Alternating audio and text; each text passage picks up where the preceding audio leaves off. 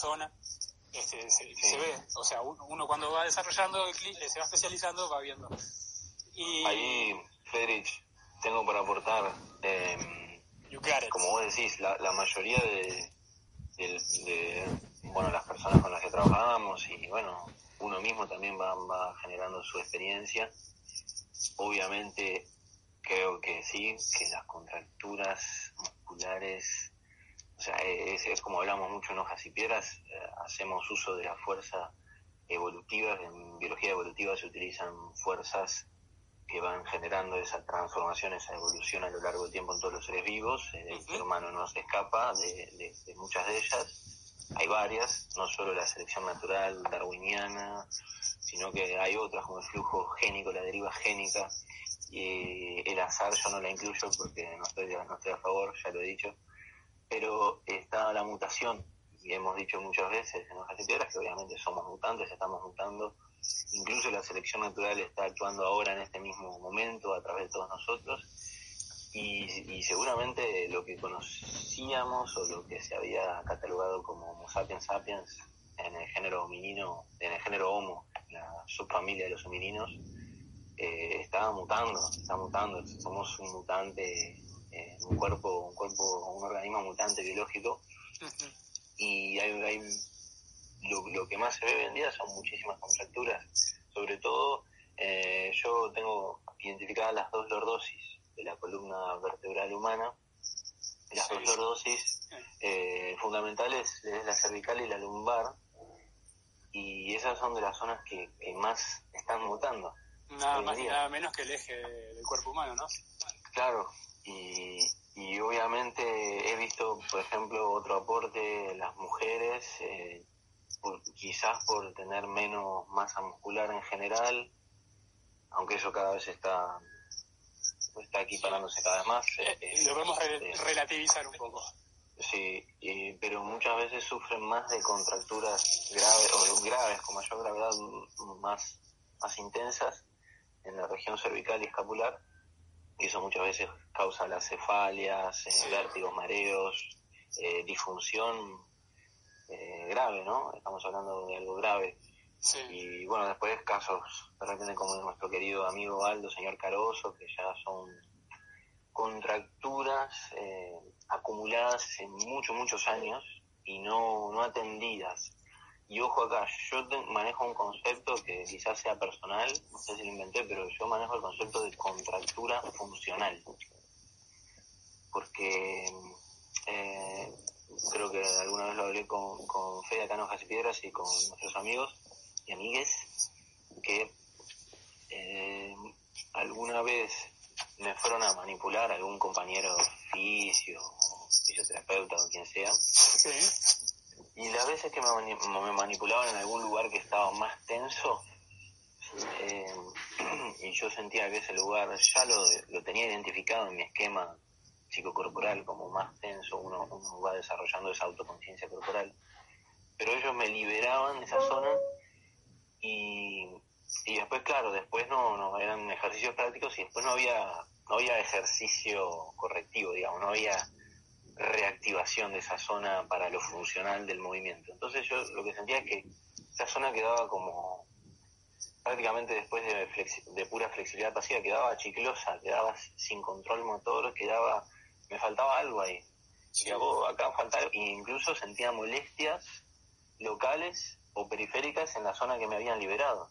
Y digo, ¿qué, está pasando? O sea, entonces la contractura no era tan mala, ¿no? Es que vamos a ponerlo eh, eh, desde un punto de vista más, claro, más simple quizás. Imagínate que empezás en la escuela y tenés que apretar las tablas y la maestra te enseña la tabla del 2 y al otro día te ponen un examen sorpresa y te preguntan la, tabla del 3. La tabla del 2 la sabes perfectamente, pero eh, la tabla del 3 no tenés ni idea ni cómo, ni, cómo empieza. Entonces, yo creo que todo esto del aficio, que está muy bien, ojo, ¿no? Esto es una, una caricia mezclado con una uña un poco larga como para hacer una, una marca. Eh,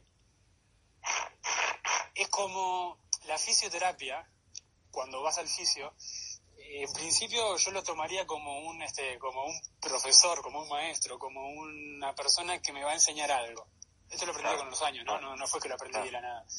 Eh, y, y después ese algo que aprendiste lo vas a aplicar el resto de tu vida. Porque si vas a esperar a que te duela para aplicar de vuelta al fisio, vas a estar siempre siempre con la tabla del 2 y nunca vas a tratar de ir a por más, a por el 3, por el 4, por el 5.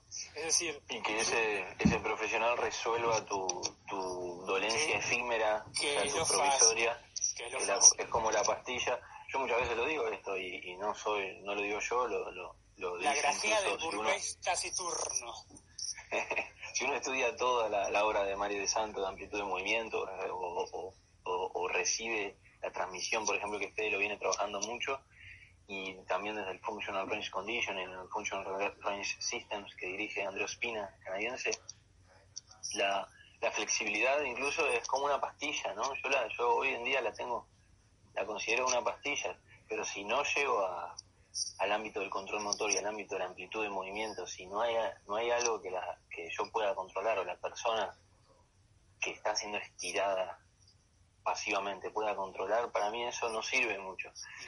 Hay casos que, que quizás sí, porque la persona incluso ni siquiera puede tonificar una mínima voluntad para generar un estiramiento.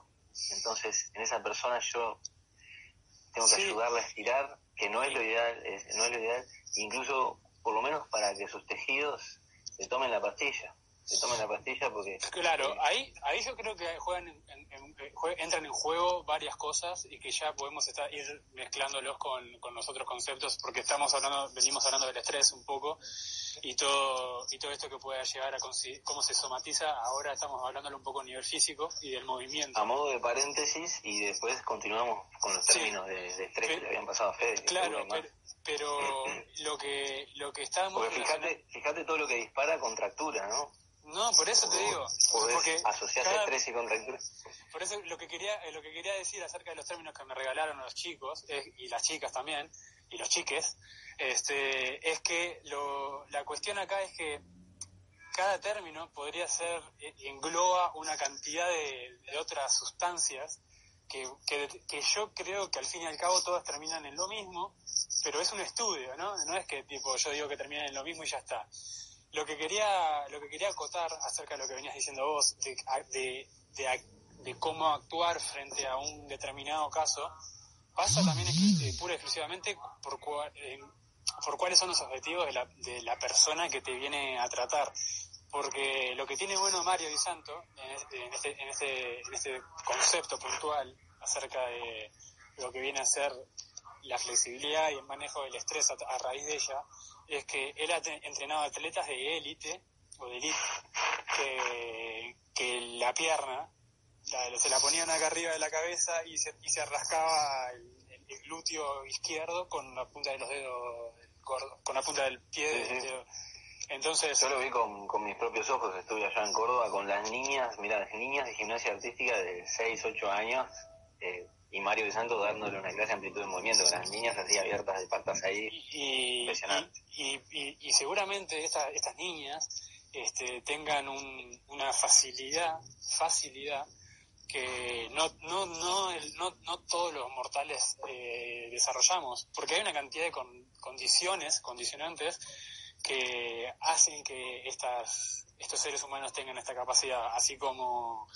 eh, el hombre más fuerte del mundo real eh, no el hombre más fuerte del mundo de hoy, porque, porque Nico es fuerte, yo soy fuerte, pero el más fuerte es una es algo relativo, algo que estaba pensando últimamente y que es algo que está muy asociado al pasado también, aquel que se, se mostraba como el macho que era el que iba de alguna manera u otra a cargarse más, más Acá la, yo lo que vengo tengo para aportar bien pequeñito café, la cultura, la cultura nos, nos programa. Entonces, la cultura está metida en todo, toda definición, todo concepto, todo, toda construcción, eh, sea filosófica, científica, social, económica. Utópico. Es todo utópico.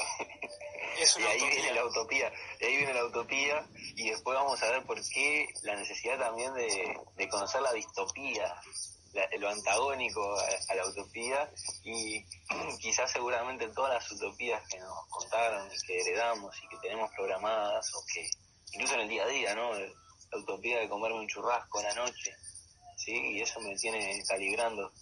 Eh, ¿por, qué, seguramente sean más distópicas que utópicas? Pero, pero eso lo dejamos para después si querés. Sí, no sé, pero la, cuestión es que eh, a nivel cultural, como decís vos, a lo largo de la historia, eh, han habido diferentes niveles de utopía. La utopía ha ido, este, ¿qué, es la utopía, no? O sea, ¿a dónde, a dónde nos lleva la utopía?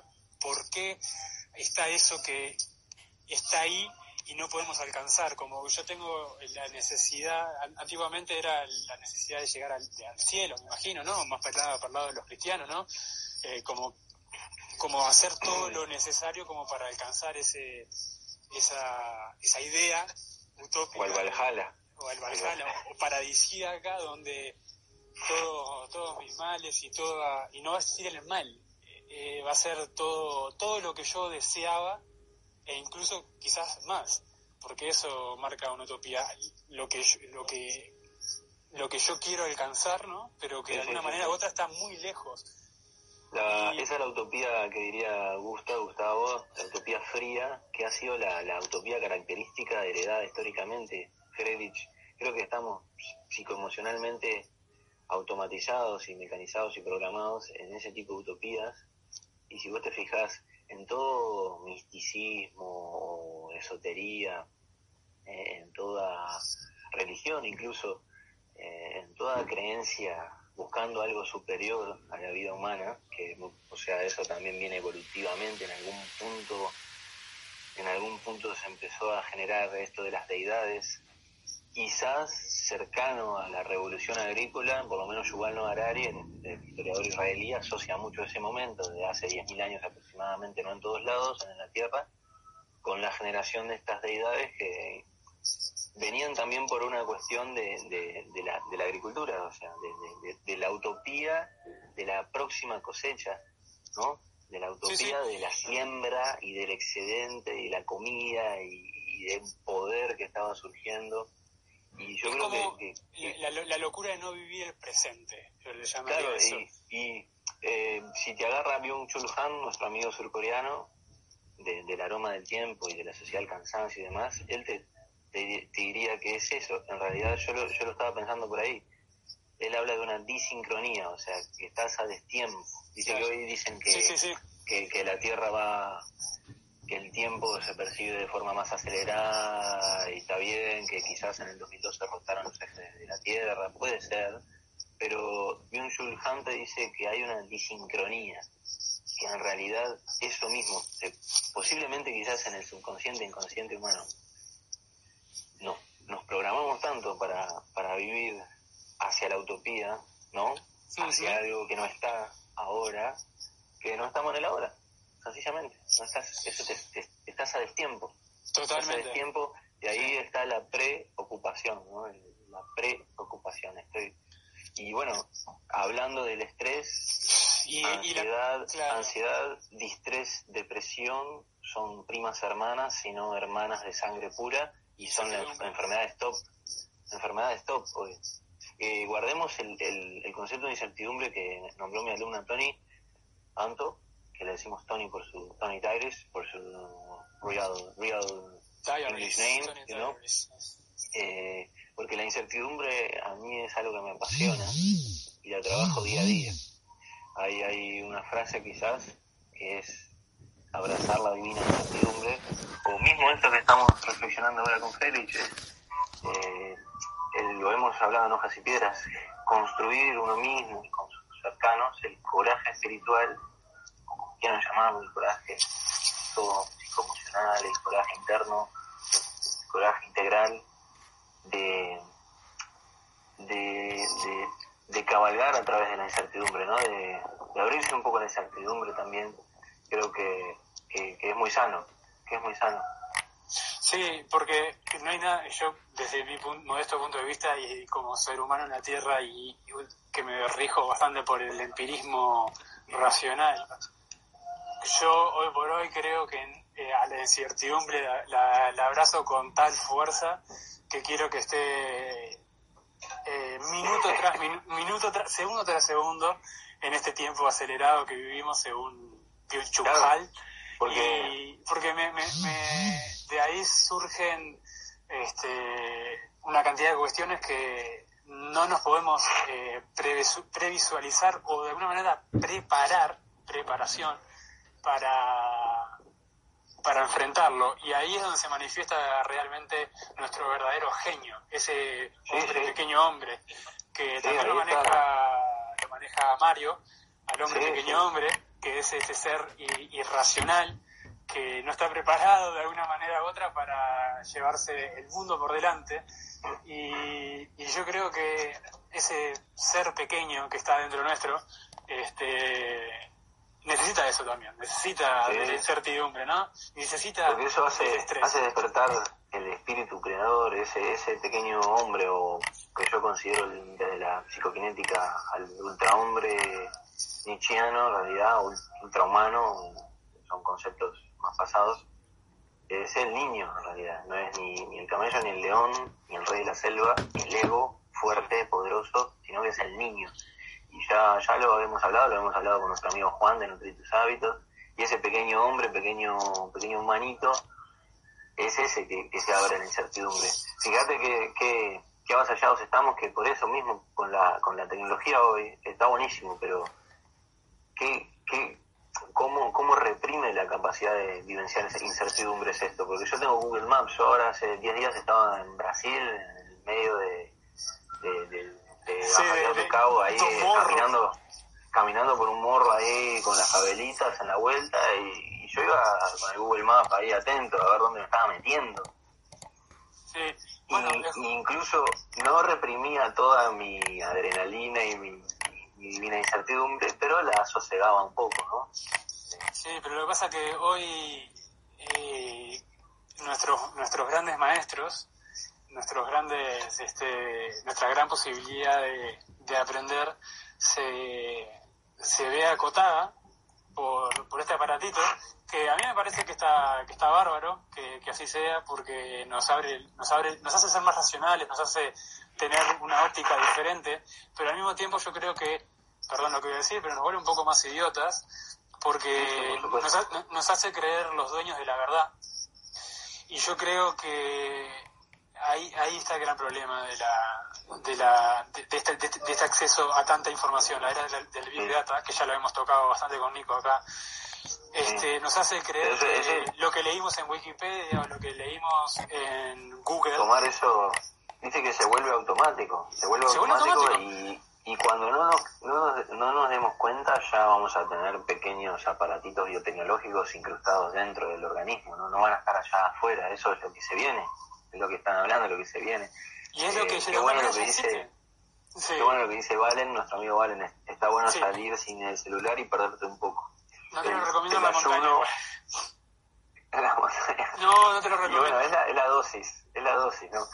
Bueno, yo, la situación. como yo he estado, el otro día iba, bueno, hoy no porque me voy para la Suiza, pero a ver si se llega, creo que se llega, sí. Allá arriba ahí arriba de esa casa hay, hay, una, hay una montaña. Ese es el Monte Y es el monte que, el monte que más este, satisfacciones y, y neuronas he dejado ahí arriba. Ahí arriba tengo una, una visual de, de, la, de la vil y de, y de la cadena montañosa de acá eh, única. Y, y realmente eh, cuando, me, cuando por ejemplo elijo irme para allá arriba, me supone un estrés, porque, bueno, ir solo, no ir solo, eh, llevarme algo para sacarme fotos, bueno, una cantidad de, una cantidad de cuestiones que van generando, que me van generando estrés y yo lo único, lo único que quiero es ir con este, incertidumbre, que me pase lo que me tenga que pasar. Como aquella vez cuando nos subimos a, aquel murito de tres metros y salté y me tiré de alguna manera u otra al... hice lo que un niño hubiese hecho y se hubiese lastimado y el padre le hubiese encajado una palmada porque yo te dije que no saltara de ahí. Eh, descalzo. Descalzo. Eh, hay, una, hay una cuestión con el tema de la incertidumbre y para dejar un poquito de lado y para seguir atacando por otros lados, este, con la incertidumbre es que sin la incertidumbre nosotros no, hubiese llegado, no hubiésemos llegado nunca a estar a donde, a donde estamos hoy. ¿no? Sí, sí. O sea, todo forma parte de... ¿Te acordás, ¿Te acordás, Friedrich, que el, Homo vivus vitality es el concepto nuestro que se asimila también a lo que podría ser una mutación positiva, una, un eustrés o una construcción en base a eustrés y hacia una posible salud, ¿no? Una construcción de salud es el, el explorador también, ¿no? Hemos hablado de la exploración, exploración y explorador, y, y, es eso, es lo que dice Fede. O sea, si, si el explorador está expuesto a la incertidumbre eh, a más no poder. El explorador, el que explora, eh, no solamente a nivel físico, sino a nivel mental, está... Y ahí me hiciste acordar a lo que decía Eduardo Galeano, que yo lo puse en un video de, de fuerza de conceptualizaciones antinorma de NOMS, no me acuerdo del capítulo porque ya tengo 93 capítulos, son cortitos de un minuto igual, están por ahí en mis redes, y el Galeano habla de la utopía y dice que la utopía en realidad, si uno la toma desde un punto de vista, sirve, sirve para, si yo me quedo con la utopía fría, aquella lejana, arriba, abajo, adelante, donde esté, pero lejana y solamente es algo que está en otro lugar, no sirve mucho. No. Pero si me sirve, pero si la tomo para ir caminando, si la utopía me permite avanzar, es como el explorador, ¿no? Y bueno, ahí es otra utopía. Ahí diría Gustavo, la voy entibiando, ¿no? Claro, pero lo que pasa que para mí la utopía, o sea, yo como ser humano también soy como cual bicho se sigue dando contra la lámpara para tratar de llegar a eso que, que en definitiva lo termina matando, ¿no? Yo este, como cualquier ser en la Tierra, tengo, tengo un objetivo. Ojalá, ojalá que ese objetivo no, no lo alcance nunca. ¿Me explico? O sea, nunca quiero llegar a lo que realmente quiero. Nunca. Porque si lo Estamos en el mismo bando, Freddy. Vamos, este, y ese si lo así, no, subiría, no subiría una montaña, no, no, no saltaría un muro, eh, no me hubiese lanzado a ser padre, no me hubiese lanzado A, la deriva al mundo, a que el mundo me dé piñas por todos lados, a iniciarme. Yo, yo siempre pongo el ejemplo de que si me decís qué objetivo tenés desde el movimiento, desde el entrenamiento, desde lo psicocorporal, ¿no? Y yo yo en realidad no tengo eh, muy muy fanáticos o, locos objetivos. Yo quiero ser un niño, nada más. Yo quiero la, la funcionalidad y el movimiento y el fluir y todas estas características del niño, que es tarea dura para un adulto o un ser psicosocial o cultural del día de hoy, ¿no? Y el, el progreso. Y quería hablar de ese progreso y avanzar de la sociedad humana, porque si vos te fijas, se habla muchas veces, los sabios hablan de, un exceso del hemisferio izquierdo, podría decirse, de, de la razón.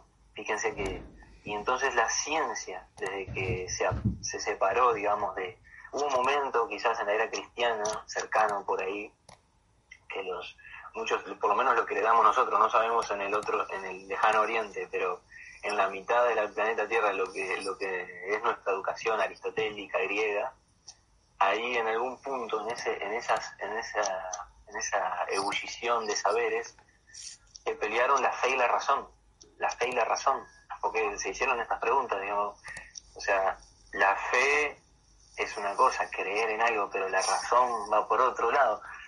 Pero ¿qué pasa?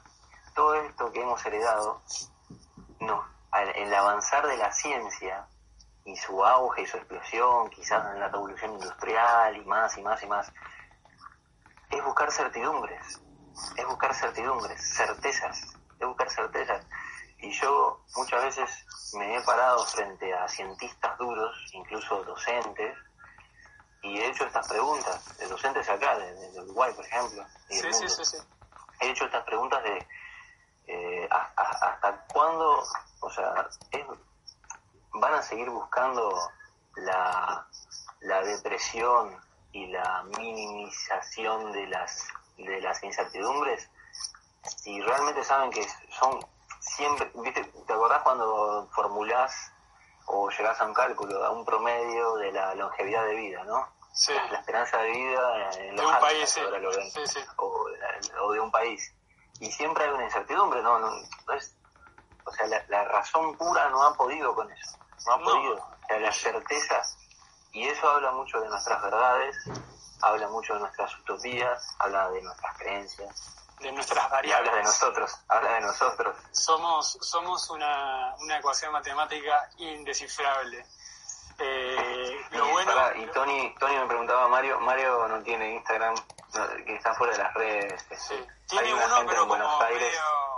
Él el de Buenos Aires lo maneja otras personas. Esos son gente que, que no, no, no, que organiza cursos de Mario en Buenos Aires. Pero lo mejor, este, incluso para vos, Tony, que estás con yoga y, estás creciendo mucho a nivel psicokinético y, estás en el camino del movimiento, ya te podrías conseguir el libro que tiene Fede también, que yo lo tengo en otra versión, pero el, libro de Amplitud de Movimiento, ese mismo, editorial Paido Trigo de Mario de Santo, es tremendamente recomendable, es un libro denso, no es un libro para leer de fin de semana, es una referencia científica. Son referencias, es, lo que, es lo que te iba a decir, son, no es un libro para conocer a Mario de Santo eh, o para eh, saber que, cómo piensa, porque como dice Nico, es un libro pesado, es un, una, una, una, referencia para diferentes este, para diferentes eh, cuestiones relacionadas con el movimiento y ahora por ejemplo pero fíjate que fíjate que si habla de la titina y del pequeño hombre Está bien, está bien englobado. No, no, está re bien englobado, sí, ¿no? Y, y, pasar de la titina al hombre pequeño hombre, o, eh, sí, es como, es tipo, ¿de qué me estás hablando, papá? Pero en Pasa que Mario estudió eh, filosofía también eh, y ciencias de la educación y bueno, tiene todo un bagaje. Sí, bueno, este, y ahora justo resumiendo a Mario con el tema del alivio del estrés y cómo, la, y cómo la flexibilidad puede lidiar con esto, este, pasa por, por todas estas cosas que también hoy por hoy, eh, producto de la sociedad y de consumo que tenemos, le da un palo tremendo, pero tremendo, a, a los referentes este, a nivel televisivo, propagandístico, masivo, este, que promueven verdades absolutas, que promueven modelos de belleza, este, asocian mucho el físico también con el, con el principio de belleza, como estar, estar lindo frente a estar funcional. Nico tiene su, en su blog tiene su, y eso, y eso también genera... mi primer, mi primer artículo, ¿no? Mi primer, el primer artículo de mi blog 2012. Ahí va. Tiene un, tiene un, este, tiene un poder de... de, manipulación. De manipulación. De manipulación. Fíjense que empieza a verse la belleza, belleza de imagen y estereotipo actual como sinónimo de salud. Sí. Una cosa muy loca, porque un tipo como Paul Check, eh, gran maestro también, radicado en San Diego, Estados Unidos, se dice que lo que más hay en fitness son fit sick, es gente que está muy bien por fuera, todos marcados y, uh, super este, imagen, pero por dentro están hechos mierda, la fisiología está mal. Porque no les alcanza lo que tienen. son gente que cuando llega a un límite se frustran de tal manera que terminan haciendo, se, se terminan haciendo daño, terminan este, ultrajando tanto su esencia humana que se terminan convirtiendo en maquinitas que no, no se comen una milanesa, como diría Nico en algún momento que tuvo un encontronazo con alguien porque ¿cómo te vas a comer una milanesa, papá? ¿Y cómo no te vas a comer una milanesa? ¿Y cómo no te vas a comer un chivito? ¿Y cómo no te vas a comer una lechuga? Una pasta putanesca, una putanesca. Una pizza. ¿A qué estamos jugando? ¿Eh? Este, la, actividad física no tiene nada que ver con eso, sino que la actividad física, este, es, como lo diría Dario y como lo decimos conmigo, es una, una condición o una actividad que permite, este, Mario habla mucho, ¿no? De los, de los, de los, este, de hormonas, este, la felicidad, como son los, eh, los este, las encefalo... Encefalinas, encefalinas, las, encefalinas, dopamina, serotonina. Dopamina, serotonina, y que luchan contra lo que hoy estamos expuestos de manera corrosiva, que son este, el, producto del, del estrés, del catabolismo. perdón, y los endocannabinoides, por favor. Sí, bueno, que eso se llega este, a... a nivel niño, ahí está, a nivel niño. Cuando estás a nivel niño estás, no precisás. No precisás. Este, yo lo que... vos estás hablando de, del estrés y ya en aspectos fisiológicos lo podemos hablar. Es bueno también generar el paralelismo entre la paradisíaca y límbica, para mí, ¿no? Que se presenta homeostasis muchas veces, y hablar de alostasis. La alostasis es el proceso de trasfondo de la homeostasis. La homeostasis es ese equilibrio que se, se pretende en una ecuación orgánica, fisiológica, que en realidad nunca existe, porque ahora es como hablamos siempre, el, el, kinesis, el movimiento, el cambio es constante en toda la biología.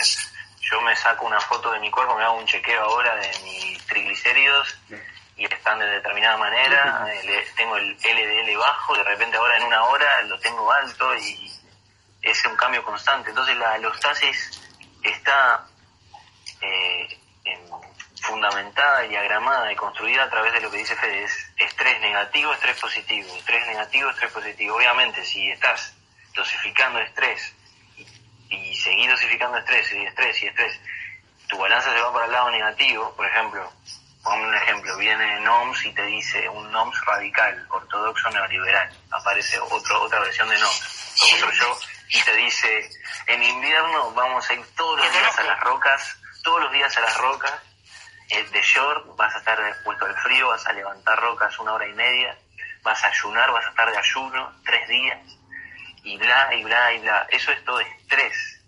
Los entrenadores y los trabajadores del movimiento somos, incluso aunque seas un yogi o un profesor de yoga, sos un dosificador de estrés. Pero motor. Por eso, eso, eso va, eso va con los conceptos que vamos a seguir enlistando de Fede, que totalmente. La, la, esa, esa interpretación a veces un poco eh, falente o errónea que, que se tiende a ver el estrés solo como negativo. tenemos el eustrés, eustrés, distrés, eustrés, distrés, estrés en el medio como concepto fisiológico biológico necesario para la vida. como el huevo. Eh, estoy, estoy, escribiendo ahora eh, el, el, apartado este de Mario y veo al pobre estrés ahí como tipo, no, ¿qué te, ¿qué te, pasa? No, está estresado, este tipo está estresado, este tipo Lo apuntan con el dedo, siempre está demonizado, está demonizado. El estrés está demonizado, señoras y señores, señores y señores, y no sé cómo decirlo de otra manera, dames. Señores. Eh, yo, yo creo que el estrés está siendo atacado a diestra y siniestra se nos está dando fármacos, se nos está diciendo que vamos a actividad física, se nos está diciendo que hagamos una cantidad de cosas y que con esto que estoy diciendo no estoy diciendo que pueda ser que sea tu solución, no estoy diciendo que no, tengo el libro abierto, no tengo la Biblia acá, no soy Moisés con los diez mandamientos, pero veo una constante. Un castillo, hay un castillo de fondo ahí. Mi, habitación es la, la la ventanita chiquita de arriba, cuando, cuando, veo, de ahí, cuando veo que me estoy poniendo muy bravo, me, pongo de arriba y empiezo a gritar solo. A las 2 de la mañana, ¡ah! hasta que no hasta que no baja la luna no paro de gritar. No, pero eh, vuelvo a la idea. Creo que el, estrés está haciendo junto con las enfermedades a nivel cardiovascular, que son el arma mortal de nuestra era, este, los principales, este, em, ¿cómo decir?, clientes de la farmacéutica y de ah. toda la línea del fitness que apunta a aliviar ese estrés que, repito, y lo hemos dicho con Nico, si estás estresado a nivel de distrés, la actividad física en, en, en sí... Moderada o intensa, sí, no, no. Yo creo... Va, a estresar más, va a estresar más. Eso, yo creo que no va, Claro, va a ser más distrés, porque realmente... La balanza va para el lado negativo. Porque en, mi experiencia la gente que va, va estresada al gimnasio tiende a decir, me tengo que romper todo en el gimnasio porque es la mejor manera de salir de este estado porque yo estoy muy hecho pelota, entonces para, para balancear tengo que levantar 200 de pecho, tengo que sí, probablemente, y probablemente Fred, en ese caso se toman peores decisiones. Mario habla mucho de las malas. Bueno, y los cocainómanos se ha estudiado que son especialistas en tomar malas decisiones. especialistas en tomar malas decisiones. El foco del cerebro, pero está estudiado cerebralmente. Y probablemente, si vos estás en un grado de distrés que está yendo negativo, no solamente por lo físico, obviamente, ¿cuál es la gran diferencia? Y citando a Marito, a nuestro querido Mario otra vez, el estrés estuvo en toda la, historia evolutiva, probablemente. La, la, carta documento, pone el ejemplo Mario, de, del estás despedido, o la incertidumbre de, ah, conseguiré o no este trabajo, o me aceptará o no este, este trabajo que le entrego a mi jefe, ese estrés y esa incertidumbre, esa ansiedad, estuvo siempre en, el paleolítico, en el cazador-recolector, pero ¿qué, ¿cuál es la diferencia? Hay una diferencia kinética, de somatización también y liberación, de, de todas estas cosas que estábamos hablando con Fede, de estas encefalinas y toda esta farmacia y neuroquímica que hay dentro de los organismos vivos, del ser humano, es que el cazador-recolector se movía. Estabas, era el estrés, era el tigre que aparecía, el gorila que te corría, que te... Y ahí, está, está que se moría también y la muerte estaba siempre a la orden del día. y ojo, yo que vengo estudiando mucho los Hadza y otras tribus que todavía sobreviven, son resilientes a la, a la, a la civilización occidentalizada, los tipos saben muy bien cuándo no hacer nada. ¿Por qué? Porque algunos hoy de los Hadza en Tanzania, en el centro de África, tienen celulares, tienen remeras de los Lakers, aparecen unas aparecen unas Coca-Colas ahí, ¿viste? Pero los tipos siguen siendo cazadores recolectores casi puros, manteniendo una tradición ancestral, son un patrimonio de la humanidad que está desapareciendo, así como los Inuit, así como los Yanomamis, si no se desaparecieron ya las tribus de la Amazonia, que hay muchísimas y muchas en el mundo, y, y saben muy bien cuándo no hacer nada, cuándo no hacer nada, no, no, no hay que cazar, no hay que recolectar, no hay que cuidar a los niños, no hay que armar un refugio, una choza, no hago nada. No hago nada. Estos fuman marihuana, por ejemplo, no hacen nada, pero nada en el sentido íntegro. Sí, sí, sí, sí, Y ahí el estrés, el estrés, el, la balanza de estrés el estrés se, se regula mucho y hoy es un problema que el humano se mueve menos en cantidad y calidad, podemos decir, ¿no?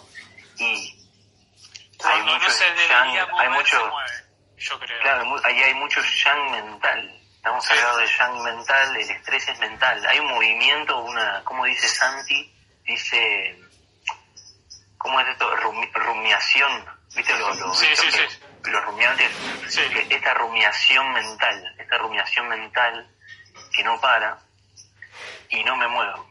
No me muevo cuando tendría que haberme movido porque esperé el momento perfecto y, ah, y el gimnasio que hace calor, que hace frío. Cuando no hace frío hace calor y cuando hace calor es que no hace frío. Y el gimnasio está sucio, el gimnasio está limpio, el gimnasio tiene, tiene pesas lindas, el gimnasio... Estamos con una pavada mental masiva, gente. Quiero, quiero este profe, quiero, quiero, quiero, el otro profe, este es lindo, este es feo, este, este, este da la clase de una manera, este la de otra, esta la pone la música, la pone la música. Es que estamos... estamos me gusta la... Estamos, estamos, que yo me ejemplifico, estamos, somos todos partes. Sí, claro, pero eso forma parte de la, de la educación que hemos tenido, porque forma, porque lo hemos dicho varias veces en Hojas y Piedras, el gran problema que tenemos es, es la, la educación. Yo creo que la cultura. La, cultura. La cultura que, que, no, que, que no hace otra cosa que, que limitarnos y yo creo que el gran problema del ser humano hoy por hoy es limitado, es limitarse, perdón, además de ser limitado, pero les, habla una persona limitada que apenas hace el uso de manejo de la lengua, pero lo que quiero decir con esto es que eh, para el movimiento y para el control de ciertos valores que nos corresponden a nosotros, que es nuestra responsabilidad mantenerlo, este, no, no, no, no, no tiene que venir Gandhi, no tiene que venir eh, el Yogi Master de las nubes, o tiene que venir el gran Arnold para decirte cómo tenés que levantar o cómo tenés que comer o cómo tenés que dormir o cómo tenés que arrascarte el ojo si te picas. y eh, es cuestión de que la, la conciencia en uno mismo está avasallada por el trabajo, que es uno de los factores que uno de los factores que me, que me mostraban, que me escribieron en, en, el, en la publicación. Eh, asociado al estrés. Asociado al estrés. Fíjate que hoy, hoy cuando vos hablas de la, un término trabajo, o labor, o lo que se considera trabajo hoy, culturalmente, puede ser un sinónimo conciso de estrés negativo. Es que lo es. Puede ser. Lo es. Lo es. Lo es. La gente vea su trabajo. Esto es Jim Carrey. Jim Carrey te dice, Jim Carrey ya se fue a otra dimensión, ya no sé si lo han visto. pero luego te dice, el, el, problema no es, no es tu, eh, no es el trabajo, no es, el problema es que tu trabajo apesta. Claro. haciendo algo, el loco te lo dice así. Lo que estás haciendo apesta, no te gusta, boludo. Y lo peor es que te estás estresado por el trabajo cuando no trabajas. Cuando no, claro. Cuando no trabajas, Tengo que cerrar el bloque 1 Sí, ¿Y te parece con una... Después tenemos un bloquecito más. Chiquitito porque yo tengo que, muy puntual tengo que irme hoy, lamentablemente. Sí, sí, sí. Mirá, te leo esto que se lo compartí a Fede hace unos días, sobre utopías. Vale. Las utopías parecen mucho más realizables hoy de lo que se creía antes. Y ahora nos hallamos ante otro problema igualmente angustioso. ¿Cómo evitar su realización definitiva?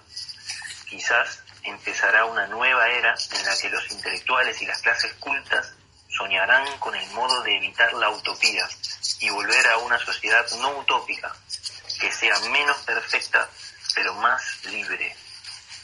Esto lo escribió Nicolás Borges, pero lo utiliza Aldous, Aldous Huxley en Un Mundo Feliz. Un mundo feliz sin Así que 20 segundos, tengo que cerrar, Frederick. Cerrando de vuelta en breve. Arigato.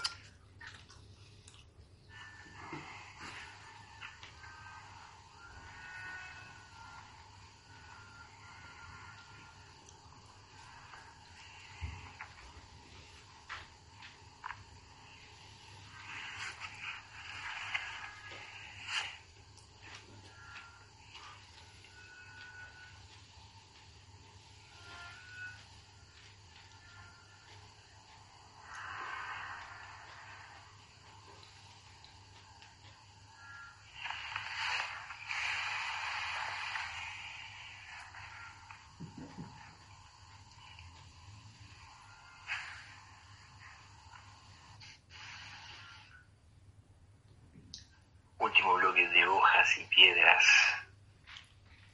Estrés, utopías y vitalidad, my fella. Vitalité. Oh, la vitalité. Mira, mira, esos ojos cada vez miran más cosas, me parece. Tan. Sí. Alright, alright, alright. Si, si, si me junto con Zoe, me parece que somos TNT, dinamita. No, mirá esa carucha. Eh, está pensando, está pensando. Está pensando, ¿cuántas diabluras voy a hacer hoy? 154, 50, ya no, eh, es que en su ser no hay números aparte, lo genial es que no hay números, entonces ella es infinidad. Totalmente. diagrama en infinidad, no hay límite, es, es ilimitada. Exacto, acá no hay límites. Acá tampoco hay límite, ¿eh? Uh, no, no, no, no, no me eso. No se puede, no se puede. Acá no, hay límite tampoco, señor. ¿Es, el famoso chajá? Este es el famoso chajá. Fato en casa, señores. Este, fato en casa. Esto es fato en casa. causa. Esto es... Lloro, lloro. No, no, esto es lo mejor que... Llorar. No, no, es estupendo. Zoe lo sabe. Zoe lo sabe y, y es plenamente consciente de lo que está sucediendo. Lo que pasa es que no puede, no puede, no puede todavía comerlo. Ya, ya saldrán los dientitos en algún momento, pero bueno, está ahí. El Chajá ahora tenemos una, un cumpleaños de una colega y bueno, Ivane, como siempre, se la, se la jugó. Boludo, impresionante. Sí, se me viene bárbaro eso. Increíble. o sea, hablando de estrés, ¿no? Ahora vamos a estresar el estómago, pero con... Te va a encargar uno, uno por FedEx. ¿Llegará? ¿Llegará hoy si lo...? Eh, te, mando una porción, te mando una porción, te mando una porción.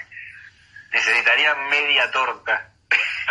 ¿Media torta? Bueno, mira, este, no quiero, no quiero, no quiero alardear. Generar, un, generar un distrés. quiero, quiero ir al distrés. Quiero que la balanza sea negativa. Quiero inflamación. Puede, que en, un, en un futuro cercano haya unos piedras en vivo y en directo en, en la... En, el Río de la Plata. En el Río de la Plata. Golden, Golden River. Eh, no, Silver River. Silver River. Silver River. Y bueno... Silver este, River, más Ay, a ver, que yo... ¿Y cómo este resolvemos esto, Frederick? ¿Cómo resolvemos? Ahí tenés este, carga exógena.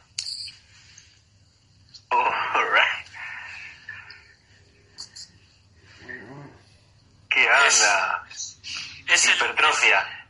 hipertrofia. hiperplasia. Hiperplasia e hipertrofiada. Ah, bueno, poder van a destruir a, tus amigos que eh, solamente sabe de, juegos y de destrucción. Eh, un niño, un niño. Este Vamos. Pero bueno, vamos. Psicokinetic. Psicoquinesia total. Bueno, además de lo de Mario, estoy he estado bastante inundado con el tema del desarrollo de los patrones de, movimiento de los de los niños o de los seres humanos en su comienzo de este largo o corto camino que nos toca vivir. Y ahí tranqui, tranqui, tranqui. El, piso es, es su amigo. El Eso, amigo. Sí, sí, sí. Eso es lo que olvidamos los, los humanos grandes o adultos. No, el tema, el tema es que el, piso nunca se peleó con nosotros. Nosotros nos peleamos con el piso, que es diferente. Sí, la cultura, la cultura lo, lo ve como algo sucio, algo, algo, sí. algo inculto. es inculto. Bueno, mañana este, vamos a amigarnos. A moral. Con, con el agua. Mañana por primera vez tenemos, tenemos clase de natación con la, con la Petit Así que bueno, vamos a, vamos a hablar un poco. A flotar. A flotar. Bueno, para... Utopía, Friedrich. ¿Cómo resolvemos este tema, la utopía? Bueno, para mí, la, para mí no, no es un problema resolver. Para mí es como lo que te decía anteriormente. Para mí, sí, para mí es tratar de, de verla como algo, como lo que es, como lo que fue y como lo que nunca debería haber dejado de ser, como algo que para mí algo que está tan lejano, es tan difícil de agarrar, pero lo deseo tanto, que es lo que me lleva a moverme. Y como te decía al principio de la charla hoy, ojalá tenga la suerte de nunca, de nunca, ni siquiera rozarla con una uña para poder este, regocijarme en la palabra durante un par de horas, un par de días o un, par de años y decir yo hice esto, yo hice lo otro, yo esto, lo otro, porque es alimentar el ego. Y creo que eh, en esta en este mundo de likes, en este mundo de me, de me gustas y demás, creo ah, que bueno eso. El, el, el ego sapien Neo se infla, se infla, se infla, hasta, hasta, explotarse a sí mismo. Y es el rey del mundo. Y... Qué bueno que nombraste eso, Freddy, perdón, porque justo eso, yo siempre hablo de, un poco el comportamiento humano, cómo va fluyendo a través de las redes sociales y, es muy loco lo que está sucediendo, es muy loco.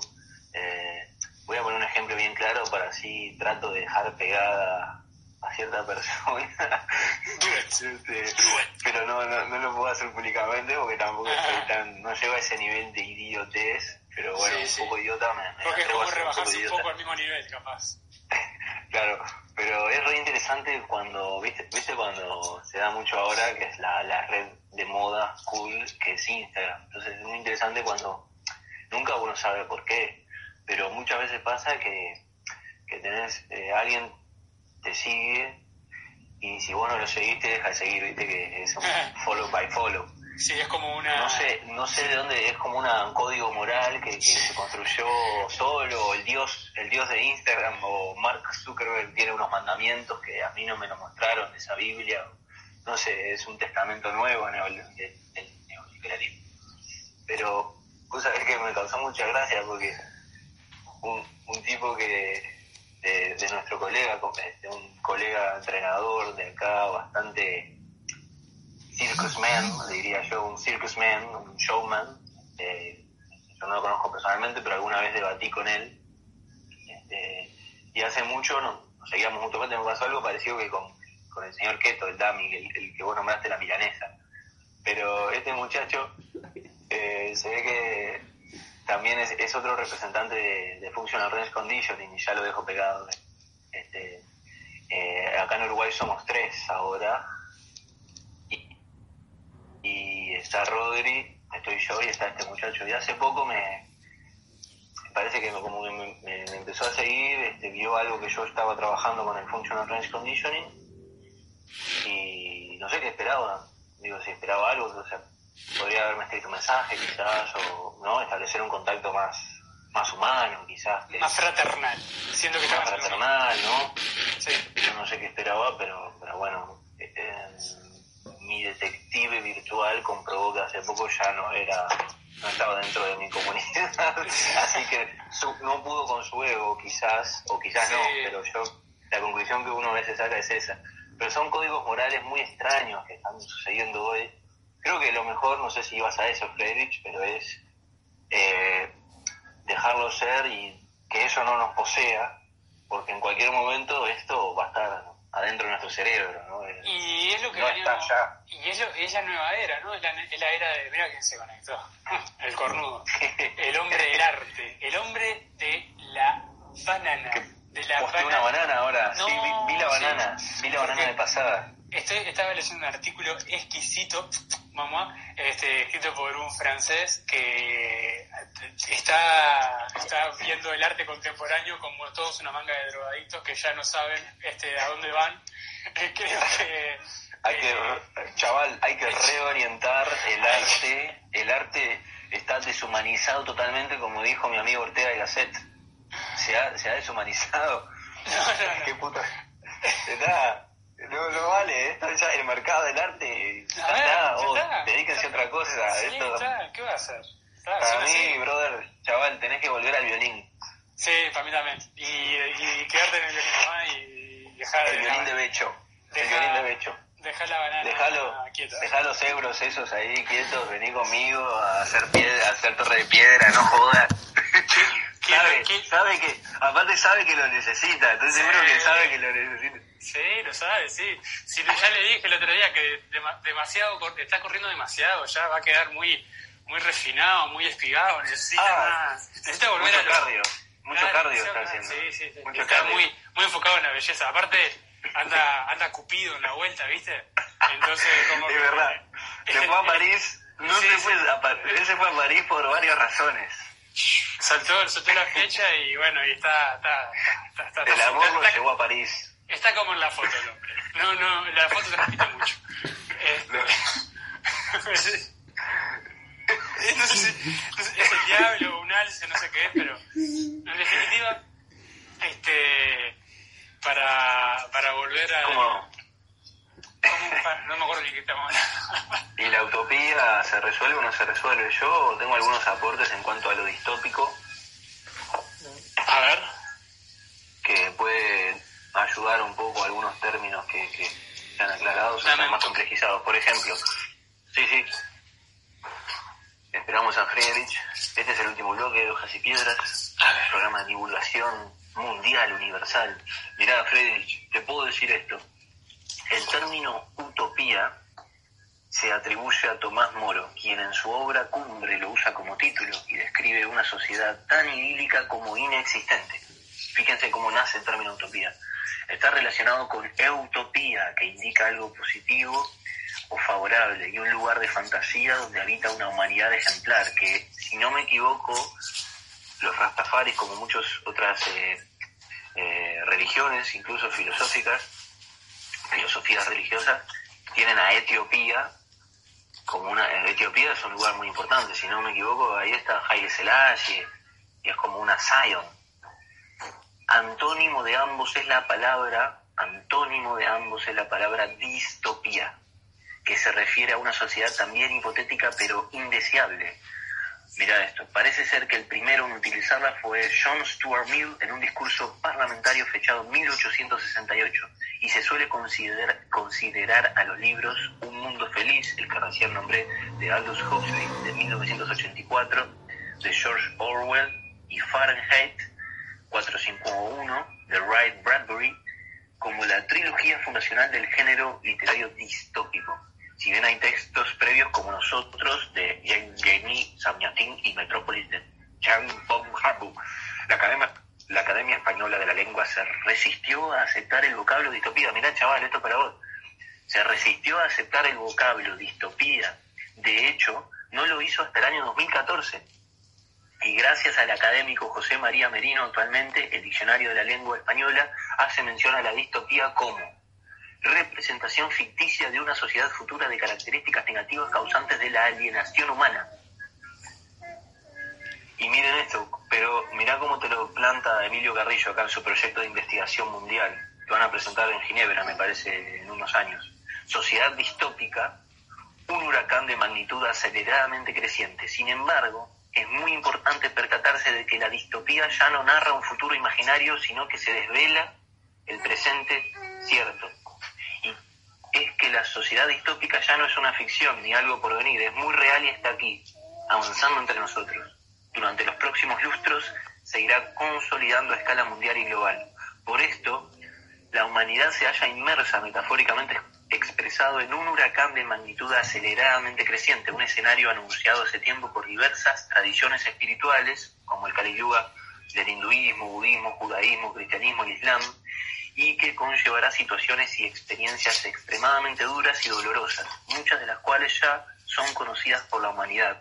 Guerras, hambre, enfermedad, apropiación y acumulación por unos pocos de la riqueza colectiva y los recursos naturales, dominio, alienación, injusticia social, daños masivos al medio ambiente y a las distintas formas de vida, terremotos e inundaciones, pero que alcanzarán una intensidad sin precedentes y otras de la y otras de la dictata a la manipulación genética que nunca antes se habían dado. Y termino acá.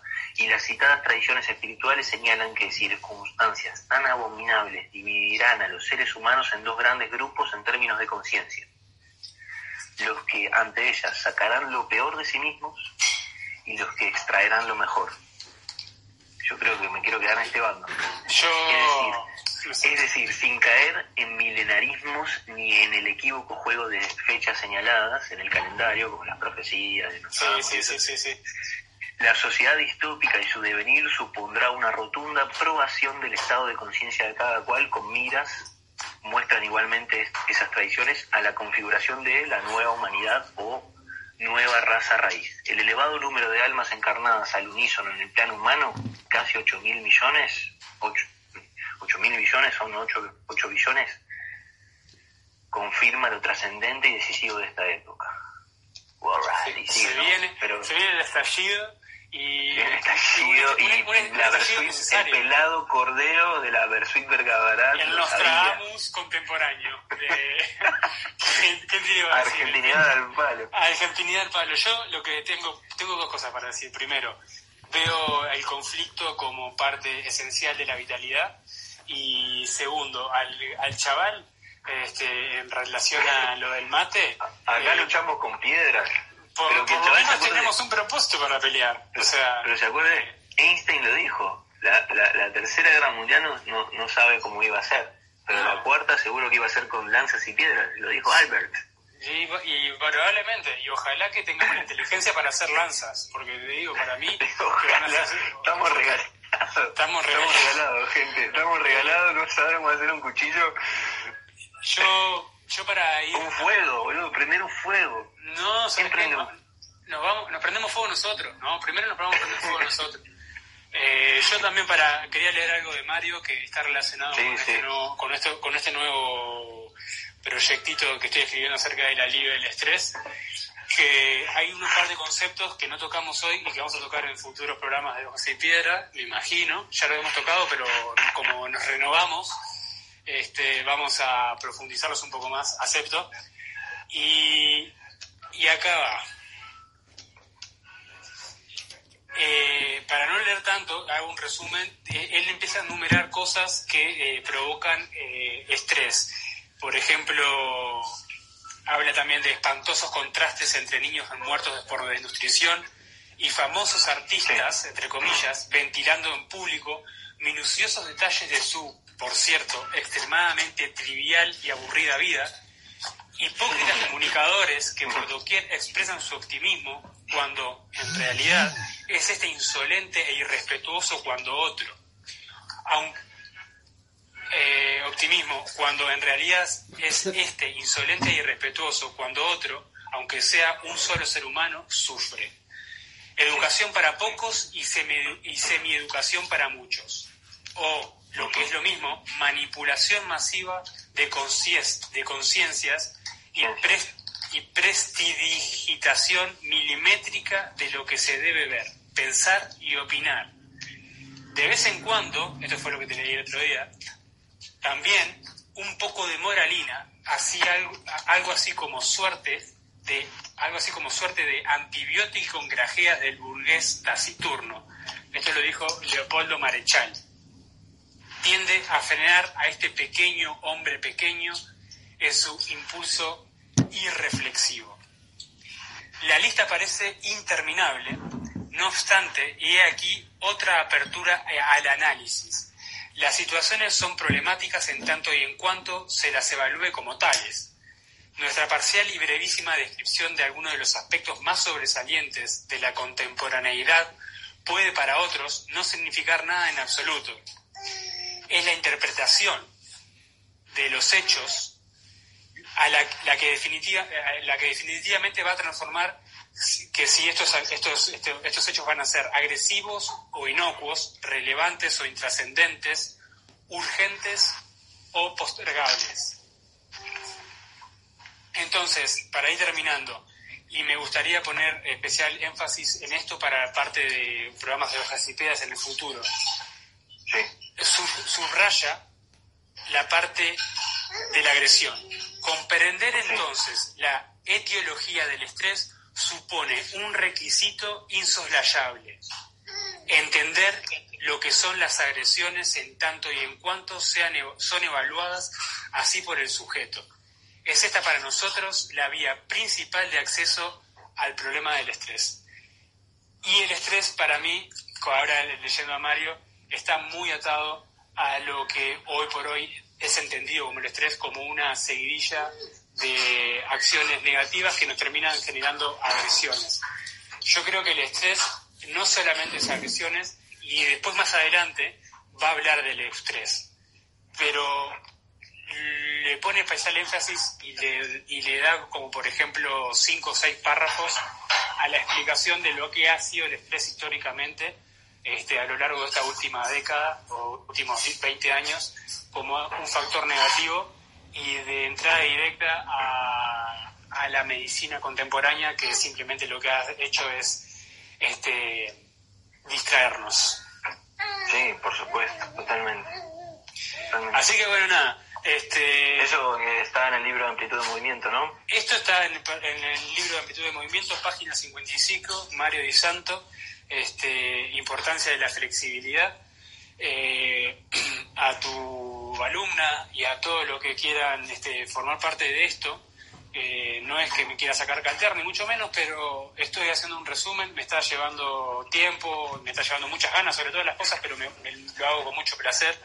Este, Yo vengo atrasado todavía. La última publicación no la vi. Me vengo atrasado. confieso. Eh, está, está ahí, está ahí. Está, está ahí. está ahí. Acá, acá, está, está, acá. Eh, este, la última, la, anterior a esto fue hablando de la, del envejecimiento del, del, del, envejecimiento del aparato motor. Así que eh, son temas muy importantes y que los vincula directamente con la actividad física, lo cual puede llegar a estar muy este, relacionado a quizás eh, la razón por la cual tú ahora nos estás escuchando, nos estás viendo. Por mi lado, creo que queda mucha más tela para seguir cortando en, cambio, en cuanto a estos temas de, relacionados con el estrés, la utopía, la utopía de llegar a ese lugar donde en algún momento este, seguiremos hablando y lo seguiremos problematizando, pero por lo, por lo por entonces, para mí la utopía es esto, ella reptiliando, tratando de llegar a un lado, pero sin moverse un centímetro. Ella quiere llegar con su padre. La utopía que, que busca, pero es el famoso buscar sin buscar. sí, sí, es un movimiento. Y quiere. Pero no sé, ¿se desplaza o no? Todavía no hay desplazamiento. Eh, en su, en su hay mente. unos intentos. en su mente ella, ya, ella está agarrada a mí. Ya llegó, ya llegó. al libro, pero eh, Queriendo destrozar las páginas. pero vamos a llegar.